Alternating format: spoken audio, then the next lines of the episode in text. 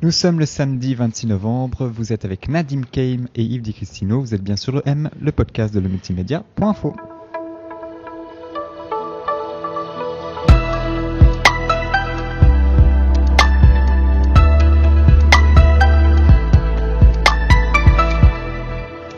Bonjour Nadim Kane. Hello Yves, comment tu vas? Très bien, j'espère que toi aussi. Très très bien. À quelques heures de monter sur scène euh, à Montreux, c'est ton deuxième Montreux. Ouais, c'est mon deuxième Montreux. Écoute, on a le soleil avec nous euh, et on joue en fin d'après-midi. C'est cool, tout le monde a encore plein d'énergie, donc c'est, euh, on se réjouit comme je disais un peu en off, hein, tu es le dernier de la troupe du Caustic Comedy Club que j'avais pas encore interviewé, donc euh, il fallait, il fallait, il fallait rectifier le tir. Donc je suis très heureux de t'avoir aujourd'hui. On va parler du Caustic évidemment parce que je pense que ça fait une grande partie, ça fait partie de ta carrière hein, maintenant. Le Caustic, c'est là où as un peu, tu, tu, tu, es né en quelque sorte artistiquement. Mhm. euh, mais j'ai l'impression que cette année tu as fait beaucoup d'interviews, tu as eu beaucoup d'interviews et généralement c'est la marque qu'on pèse dans, le, dans la scène, la scène humoristique. Non, oui, ça commence un petit peu. Je pense que de toute façon, il y a, une émulation autour du stand-up en ce moment. Euh, on a traversé des, une période un peu compliquée avec le Covid, donc là, c'est clair, tout le monde se rue dans les salles. Et puis, bah, pour moi, c'était aussi une opportunité de continuer à, pousser et continuer à, jouer le plus possible. Et puis, me, bah, me, euh, me faire voir dans le plus de scènes possibles autour de Suisse romande. Donc euh, naturellement, ça a fait un peu, ça a créé un peu ce, ce mouvement. Une sorte d'émulation euh, pour tout le monde. Ouais. J'ai une image de toi que j'étais venu te voir au Caustic. C'était peut-être pas la première fois, mais en tout cas une scène qui me souvenait, que, que, je me souviens, c'est en 2019. Euh, je me souviens que c'était une année assez particulière parce que c'est une année avec beaucoup de beaucoup de rebondissements de, de, de, de, toutes parts et, euh, c'était la fois où je me suis rendu compte que tu avais pris beaucoup d'assurance sur scène et c'est aujourd'hui en préparant l'interview que je me rends compte qu'en fait c'était l'année 2019 à laquelle tu es vraiment tu t'es vraiment décidé que tu allais faire euh, de l'humour ta carrière en sorte. C'est exactement ça. Tu es arrivé en décembre 2019, j'avais quitté mon travail en octobre 2019 donc ça faisait deux mois euh, que j'avais franchi ce cap un peu de me dire euh, allez on arrête le bureau et on démarre on fait ça à plein temps et je pense quelque part on, dit souvent en tant qu'humoriste des fois c'est pas que une question d'être drôle ou avoir des bonnes blagues il y a aussi une question d'état d'esprit de, de, confiance de, de, confiance en soi. Et le fait de, de, franchir ce cap il y a un peu il y a un peu comment dirais-je un, stress où on se dit bon bah ça y est tu y es quoi. Donc faut que tu prouves et faut que faut que tu y ailles. Et puis maintenant c'est ton métier. Bah, donc ça, ça, en termes d'assurance, ça t'aide énormément aussi. Tu disais, quand, quand c'est une interview que tu as donnée à l'illustré, tu disais depuis tout petit j'adorais la danse, le théâtre et le chant, mais je ne considérais pas que cela pouvait devenir des métiers, alors je ne prenais pas ces, loisirs au sérieux. Mhm. Ça a changé du coup. Bah, ça a changé parce qu'on prend de l'âge, on prend du recul sur la vie aussi, et puis euh, ouais, la société a évolué aussi pas mal. Mhm. Donc euh, moi je suis un gamin des 90s, j'en parle pas mal sur scène. Génération Y. Voilà, génération Y exactement. Et, euh, et c'est vrai qu'on a un peu ce, ce c'est la fameuse génération dorée où, on, où les parents nous, nous, nous forcent, enfin nous forcent, nous poussent vers euh, un bon diplôme, un bon travail, faire de l'argent. Euh, et c'est souvent axé sur quelque chose de très sérieux. Et on, on, a, on a, souvent, je, je, trouve, pendant cette période-là, un peu euh, sous-estimé le, le, le, concept de, du, du, bonheur au travail, par exemple, typiquement. Euh, et euh, les, les, les, les, disciplines artistiques n'étaient pas considérées comme quelque chose forcément de... De, de, de viable. Ouais, de viable. et, et, et, aussi, c'est pour eux, c'est pas quelque chose qui est forcément respecté. Donc il y a aussi euh, ce concept de se dire mais qu'est-ce que les autres vont dire si mon fils euh, euh, il va aller faire le pitre sur scène plutôt que je sais pas moi finir manager d'une boîte ou, ou, peu importe. Donc ça, ça m'a pas mal bridé et puis ça m'a un peu c'est des préconditionnements, je pense, euh, d'enfance mhm. qui font que euh, on s'amuse sur scène, mais on le prend pas au sérieux. On se dit que c'est pas, c'est pas du tout quelque chose qu'on peut considérer comme étant une carrière. Quoi. Ouais.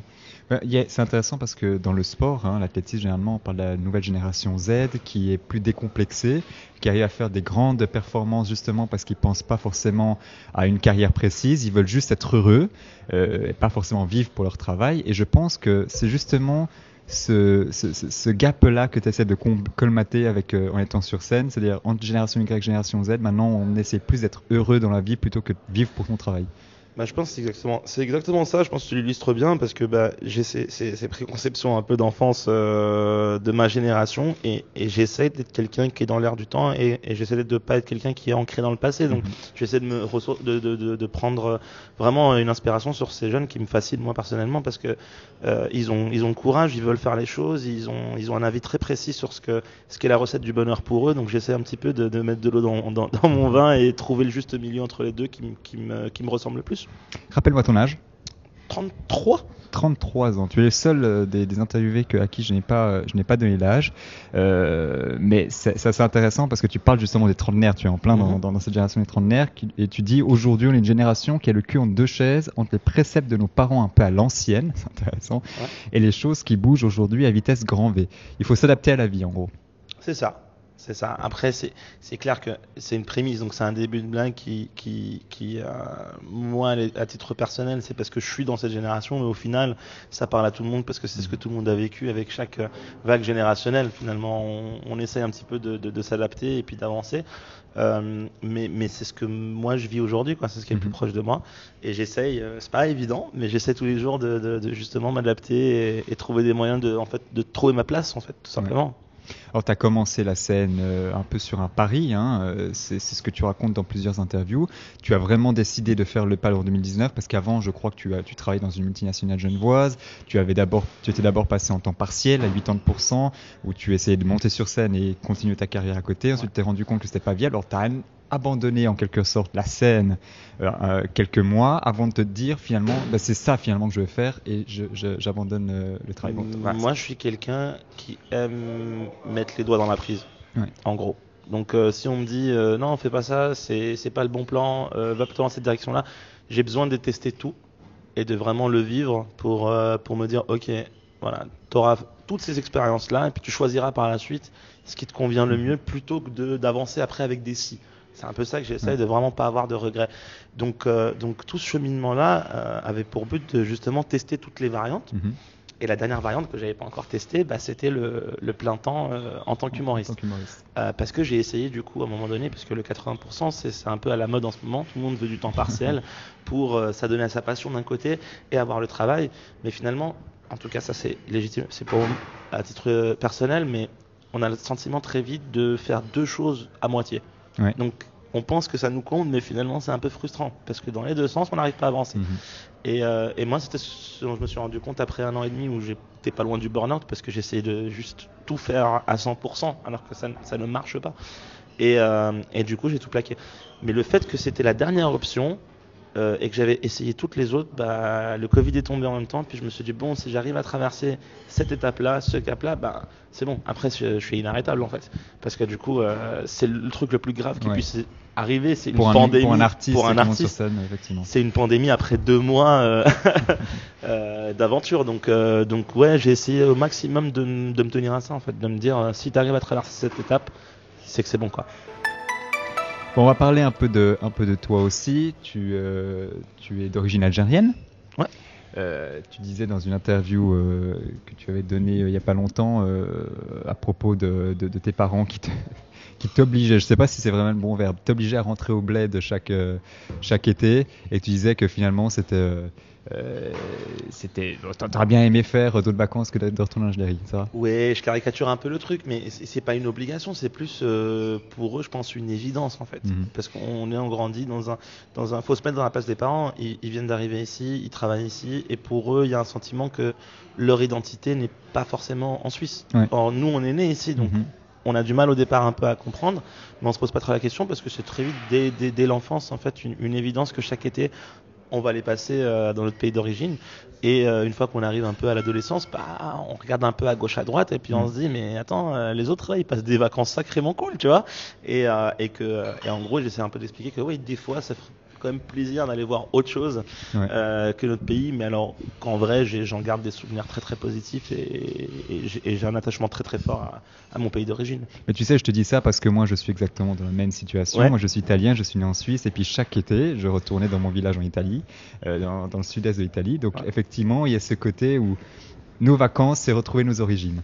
C'est ça. Et c'est un peu. c'est Genève, c'est très cosmopolite. Mhm. Et, et j'utilise ça. je prends l'exemple de l'Algérie, mais la manière dont je le mets en avant dans le spectacle, c'est vraiment. J'ouvre je, le spectre sur n'importe quel pays parce que il y a tellement. Le pourcentage est tellement infime de Suisse, Suisse, Suisse à 100%. Euh, que chacun dans son enfance a eu cette expérience-là. Indépendamment que ce soit l'Italie, la Serbie, le Kosovo, l'Algérie, on, s'en fiche, mais euh, je, je, rentre pas forcément dans les détails liés à la culture, mais plus au, fait que, euh, enfin, d'essayer d'un petit peu de, caricaturer ce, fameux retour aux sources. Oui, il y a d'une certaine manière un peu de moquerie, gentille, hein, un peu de moquerie sur la société genevoise, que tu dis qui est pleine de contradictions. Exactement, et c'est ce qui fait que je suis fier de ma ville et, et que je l'aime comme tout, parce que c'est ouais, c'est une incohérence, mais qui fait son charme et qui est euh, assez singulière, je pense, mhm. et qui finalement nous définit.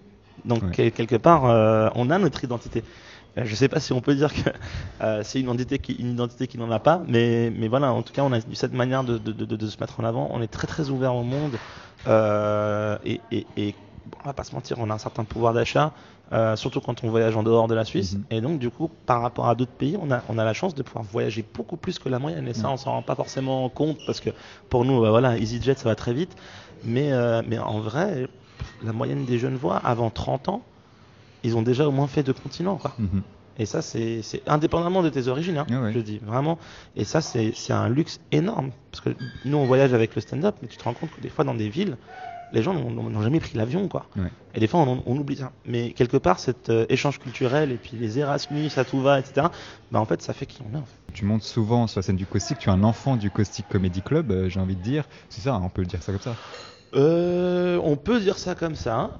Il y a eu toute une période avant, mais, mais c'est vrai que c'était plus, on va dire, le Caustic Comedy Club, c'est le premier comedy club à proprement dit en Suisse. Il n'en existe pas d'autres jusqu'à aujourd'hui. Et, euh, et, avant ça, c'était, euh, on jouait beaucoup des, on faisait des plateaux en fait, dans mhm. les bars. Euh, dans, des, euh, dans, des, dans des lieux complètement improbables. Mais c'est comme ça qu'on se forgeait en fait, les stand-uppers en général. Parce qu'il n'y avait pas d'institution, il n'y avait pas vraiment de fondation à cette discipline-là. Et une fois que le caustique est arrivé, bah, c'était un peu une espèce de suite logique. Et euh, bah, le fait que je m'entends aussi très très bien avec les co-directrices de, euh, de ce lieu, euh, on fait que bah, on a tous ce sentiment qu'on est un peu à la maison. Quoi. Mhm. Au caustique, euh, dans un, face à un public qui, en majorité, je ne vois, même s'il y a d'autres personnes qui viennent d'ailleurs, on est bien d'accord, mais la majorité du public est genevois, donc tout ce que tu disais concernant ce que tu remarques à Genève, la société genevoise, ce que tu adresses à un public genevois, ça prenait bien. Et ailleurs, c'est plus difficile à prendre ou comment tu, comment tu adaptes la chose? Alors, tu es obligé de t'adapter dans la mesure où on a deux concepts dans le stand-up. Il y a le concept de plateau et il y a le concept de spectacle. Mhm. Et euh, sur un plateau, euh, moi j'aime beaucoup utiliser de la référence. Quand je dis référence, c'est vraiment pouvoir adresser des sujets qui touchent directement le public parce que ça me permet de connecter avec eux beaucoup plus rapidement. Euh, une fois qu'on rentre dans le spectacle sur le format une heure, là on rentre un peu plus dans mon univers et je me dois moi dans l'exercice de pouvoir rendre le matériel le plus générique possible pour que euh, ce soit pas dépendant de ta ville, quoi. Mhm. Et ça, c'est hyper important. On doit pouvoir s'adapter à chaque fois. Et, euh, et, et j'ai, dans les deux formats que j'ai du spectacle, il y en a un qui va aller beaucoup plus directement dans le mille parce qu'ils sont là et qu'ils viennent de Genève. Et dans l'autre format, euh, je vais expliquer un petit peu plus d'où je viens et puis on va rentrer un peu dans, dans, dans, dans, mon histoire. Donc même si tu viens de Bourg-en-Bresse, on s'en fiche, tu vas comprendre. Puis moi, Montreux, c'est pas un endroit où tu vas utiliser de la référence. Euh, si je commence à parler de Genève, euh, à montrer, ça n'a aucun sens. ni pour les gens qui sont là, ni pour ceux qui vont regarder la vidéo. Euh, voilà. On parlait au début de l'interview d'un pari. Tu es entré dans l'humour grâce à un mhm. pari. Et ce pari, je crois que c'était à Montreux, justement. Euh, non, le pari n'était pas à Montreux, c'était à Genève. c'était à Genève, on était posé avec des potes. Et, et en fait, le stand-up commençait en gros à se démocratiser en France avec le Jamal Comedy Club. Et c'était période, de, je sais plus moi, 2012-2013 par là. Et comme j'aimais bien un peu faire les potes, bah, ils m'ont dit vas-y, euh, chiche, t'es, pas capable d'y aller. J'ai dit non, j'y vais. Et puis euh, j'ai appelé le producteur. Et puis il m'a dit mais vous avez déjà joué? Je dis oui, bien sûr. Et, c'est pas vrai. c'était pas vrai. et euh, donc du coup j'avais deux semaines pour écrire un sketch et j'ai, fait, j'ai fait vraiment au feeling. Et, une fois arrivé sur scène, j'ai, eu un rush émotionnel que honnêtement j'ai pas retrouvé plus tard. Parce que la première scène mhm. c'est tellement marquant et c'est tellement un rush d'adrénaline et, euh, et, en fait quelque part c'est un peu le driver de, qui, qui, guide un peu la suite parce que c'est euh, c'est un sentiment, c'est comme une drogue quoi. On adore ça. Bien, il y a un concours que tu as fait à Montreux aussi. Le euh, oui, le concours de Montreux c'était 2018 2018, fin 2018. donc c'est beaucoup plus tard. C'est beaucoup plus tard. Et c'est la fameuse période où je te disais justement, euh, où j'avais testé un peu toutes les formules. J'avais atteint un moment de saturation et je me suis dit non, maintenant moi ce que je veux c'est être comme le commun des mortels. C'est mon but. C'est avoir mon boulot de 7 à, 5, 9 à 5, peu importe, euh, et pouvoir me dire un mardi soir, qu'est-ce que je fais ce soir? Mhm. Chose qui n'était absolument, pas, possible avant. Pas possible avant. Et, euh, et, ça, ça m'a procuré une joie énorme pendant à peu près 2-3 mois, pas plus. Donc c'est juste ce moment un peu où on se relâche et puis on, a le sentiment d'être un peu comme tout le monde et ça fait plaisir. Mais après, l'amour de la scène euh, revient, c'est obligatoire. Donc j'étais au bureau et, euh, et un matin, je vois un poste du Montre Comédie pour un concours jeune talent. Mhm. Et euh, je t'ai inscrit de manière. Euh, je me suis dit, tu sais quoi, pourquoi pas? Ça fait ça faisait 6-8 mois que j'avais pas remis les pieds sur scène. Et, euh, et quand j'ai vu ce truc-là, bah, ça m'a juste tout de suite parlé. Et tu le gagnes en plus. Et je le gagne dans la foulée, ouais. ouais. Et je pense quelque part, avec du recul, quand je regarde en arrière, je pense que justement, c'était, j'avais tellement rien à perdre, et rien à gagner dans ma tête, parce que j'étais vraiment, ok, ça fait 6-8 mois que j'ai pas repris la scène, et j'avais annoncé quelque part que j'arrêtais en fait, je ne mhm. montais plus sur scène. Donc je suis arrivé ici d'une manière complètement décomplexée, euh, et pas par excès de confiance, mais plus par euh, détachement total en mhm. fait. J'étais juste là pour prendre du plaisir. Et, euh, et, le contexte était assez particulier parce que la première étape du concours se passait dans le hall. Ouais. Donc dans le hall du 2M2C, du 2M2C voilà, dans le, là où tout le public se rejoint avant de montrer au service. Exactement. Donc avant de passer, bah, nous on leur proposait des blagues au milieu de, bah, soit tu prends un panini ou soit tu te poses et t'écoutes des blagues. Mhm. Donc c'était un concept assez particulier et euh, pour euh, pour attraper la fin l'attention des gens c'était assez particulier et euh, donc je gagne ce truc là et en gros on te on t'explique que 12 heures plus tard tu seras sur la scène du Stravinsky. Bon, aujourd'hui à 17h, hein, tu seras euh, dans le gala de Jason Brokers. Euh, alors, c'est le gala de Jason, de, le gala stand-up de Jason Brokers et le Comédie Française. Il faut être précis sur le nom. Tu seras euh, accompagné par du beau monde. je vais, je vais tous les faire Virginie Fortin, Laura Demange, Morgane Cadignan, Farid, Thomas Wiesel, Benjamin Tranier, Tania Dutel, Douli, Reda Saoui, Merwan Belanzar et Rémi Boy. Euh, présenté par Jason Pankers évidemment, et tu seras dans le lot. Exact. Merci d'avoir passé ce quart d'heure avec nous. Avec grand plaisir. Et bonne chance.